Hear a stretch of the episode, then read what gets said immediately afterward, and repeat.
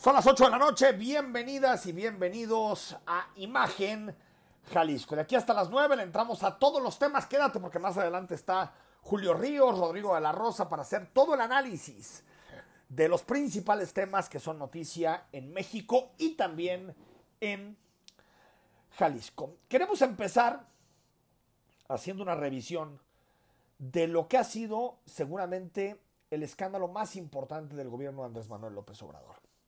Y han pasado tantas cosas en estas casi tres semanas que seguramente tú te estás perdiendo o tienes cabos sueltos dentro de esta historia que ha puesto por primera vez en el sexenio al presidente contra las cuerdas.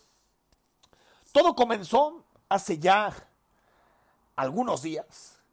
Estamos hablando de finales de enero, el jueves 27 de enero, cuando por la noche el portal Latinus reveló una investigación de mexicanos contra la corrupción y la impunidad en conjunto con latinos y en conjunto con eh, Carlos Doret de Mola, en donde mostraban, pues digamos, la extravagante manera, forma de vida de José Ramón López Beltrán, el hijo del presidente López Obrador, que vive en Houston y está casado con una lobista del tema energético que se llama Caroline Adams.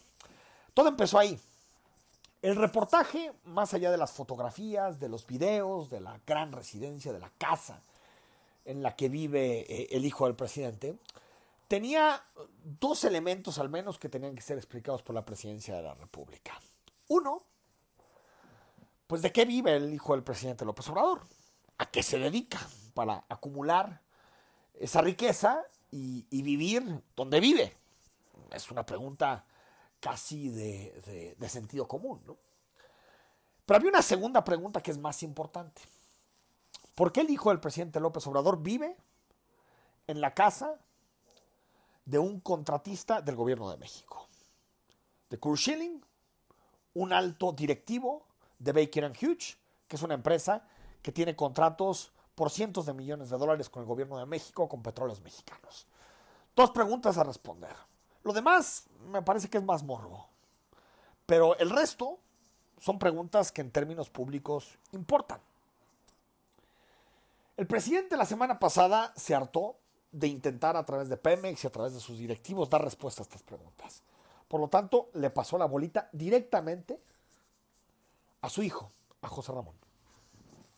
Ninguno de mis familiares, porque yo hice un compromiso con el pueblo de México de no permitir ni la corrupción, ni el amiguismo, ni el influyentismo, ni el nepotismo, ninguna de esas lacras de la política, y no le voy a fallar al pueblo. Bueno, espero que este, José Ramón conteste, que es grande, de qué vive, le pidió el viernes de la semana pasada. Ya es grandecito que él responda por lo que ha hecho. El hijo del presidente de la República tardó, tardó su tiempo en responder. Tardó, pues sí, 17 días en dar alguna respuesta. Y escribió en su cuenta de Twitter un breve comunicado en donde José Ramón López Beltrán pues buscaba un poquito explicar su forma de vida. Es decir, de qué trabaja y cómo le hace para llevar el modo de vida que tiene hasta este momento. En un escueto comunicado llamado Mi situación laboral, José Ramón López Beltrán escribió lo siguiente. En es un, prácticamente un, párrafo. En el año 2018 tomé la decisión de seguir ejerciendo mi profesión de abogado hasta que decidimos en familia mudarnos a los Estados Unidos. En la actualidad y desde el año 2020 trabajo como asesor legal de desarrollo y construcción para Kate Partners y pone la página de internet www.kpartners.com, una empresa privada en Houston a través de la cual recibí mi visa de trabajo TN. Soy ciudadano privado y no tengo injerencia alguna en el gobierno de México. Mis ingresos provienen al 100% de mi trabajo en Houston. No hubo ni habrá conflicto de interés. Les pido respeten mi vida privada y la, de mi familia. El problema es que desde el mismo comunicado uno le puede picar y te manda a la página de Key Partners, que aparece un render hasta arriba, en donde, bueno, sale una supuesta fotografía, que no es una fotografía, es un render, con una casa de lujo. Eh, lo primero que dice es About Us, sobre nosotros, eh, que tiene 40 años, eh, fue fundado por Carla Wildman, Erika Chávez y Iván Chávez.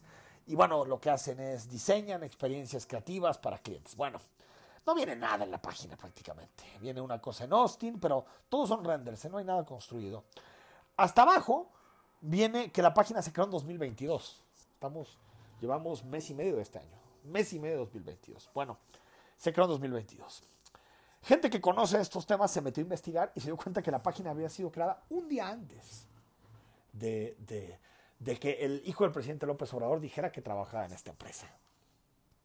Extraño, ¿no? Extraño que, él lleva viviendo de, esta empresa un par de años y sin embargo la página no tenía, la, empresa no tenía página y se dedica a, comercializar bienes raíces.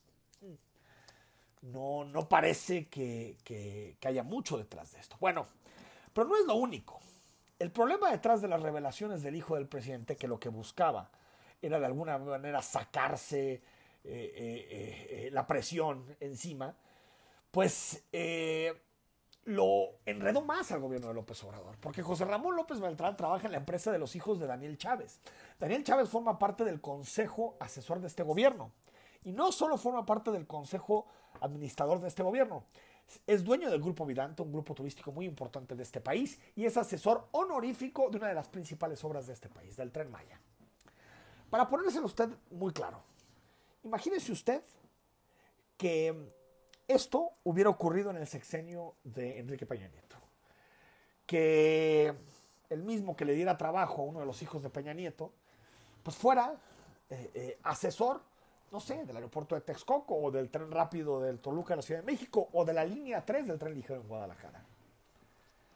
Apesta a conflicto de interés, no huele, apesta a conflicto de interés. Es decir, como la gente cuando está en, una, en arenas movedizas, está en un lodazal, que entre más quiere salir, más se hunde. Esto le está pasando al presidente y a su familia. Y esto ha llevado a que el presidente muestre su cara más autoritaria en estas últimas semanas. En particular la semana pasada y el inicio de esta. Primero, recuerda, el viernes pasado exhibió o decidió exhibir lo que gana Carlos Loret de Mola. No sé si tienes una hojita que te mandé hoy, ¿sí? de lo que gana Loret. Eso es lo que gana Loret. Eso es lo que gana Loret, lo que ganó el año pasado. Pero lo que me llama mucho la atención, y me lo va a tener que aclarar Televisa, los directivos de Televisa, es que se supone que ya Loret no está en Televisa. Y le dieron 11 millones 800 mil pesos el año pasado. Eso es al año. Radiopolis, que esto es W Radio que es de Prisa, de España, los que publican El País, en una sociedad en donde está Cabal Peniche. No solo fue contra Carlos Loret, el presidente de la República también se fue contra su otrora aliada, Carmen Aristegui, de quien habló muy bien. Exigió cuentas en su momento cuando fue despida de MBS en los sexenios anteriores. Pero ahora le parece que opera así. Y para culminar, luego de videos en donde el presidente ha dicho que está fuerte. Este fin de semana, eh, los gobernadores de Morena emitieron un comunicado en donde respaldaron al presidente de la República. Un respaldo extraño. Más bien no extraño. Casi siempre es al revés. El presidente de la República trata de salvar a sus gobernadores cuando se ven eh, eh, metidos en problemas, se llame la línea 12 del tren ligero, se llame los problemas de violaciones a derechos humanos en Veracruz o cualquier otro de los problemas que, o Jaime Bonilla en, Baja California. Ahora operó de, manera eh, opuesta. Los gobernadores salieron a respaldar al presidente de la República. Imagínese usted la debilidad política por la que está atravesando el presidente López Obrador para que sean sus gobernadores los que saquen el pecho por él. Esto dice mucho.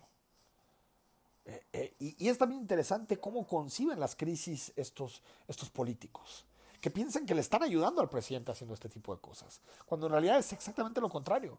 Lo que están haciendo es eh, siendo un espejo de la crisis, de la debilidad, la más profunda del sexenio por la que atraviesa en este momento el presidente Andrés Manuel López Obrador. Eso sí dijo, en la mañanera de este lunes. No me voy a dejar. Pues que yo no me voy a dejar. El que se aflige se afloja. Tenemos que seguir defendiendo la cuarta transformación. Y voy a pedir al Instituto de la Transparencia, lo que pasa que como me fui de gira, no tuve tiempo para hacer el oficio, porque necesito que se investigue sobre los recibos y las facturas y ver si es cierto. No sabemos en qué vaya a acabar esta historia. Lo que podemos decir es que el escándalo de la Casa Gris ya es una herida del sexenio de López Obrador. Ya es una herida. No es eh, eh, un asunto menor. Es un golpe con contundencia porque están involucrados distintos temas que según el presidente le daban cierta superioridad moral con respecto a, sus adversarios, sus opositores. Por ejemplo, el tema energético, posible corrupción en el asunto energético, la austeridad, nada de austeridad, el combate a la corrupción. ¿Cuál combate a la corrupción? Si estamos viendo que puede haber conflicto de interés y tráfico de influencias en la familia misma del presidente de la República. Todo esto supone uno de los golpes más potentes en la credibilidad del presidente de la República. Y creo que por eso el presidente de la República en estos días ha mostrado su cara más desesperada. En lugar de ordenar una investigación abierta, en lugar de formar una comisión de independientes que puedan realmente hacer un análisis eh, honesto sobre lo que sucedió, pues se ha dedicado a golpear a todo el periodismo y se ha dedicado a golpear a todo aquel que ose criticarlo.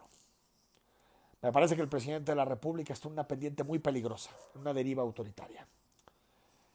Y seguramente, cómo acabe este escándalo, marcará el resto de su sexenio. Estamos en imagen, gracias por seguir con nosotros, gracias por estar con nosotros.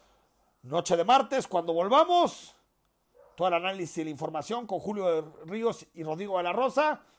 Y más adelante también te decimos cómo puedes participar en el libro que sorteamos esta semana. Apúntate en los teléfonos de imagen radio. Al corte.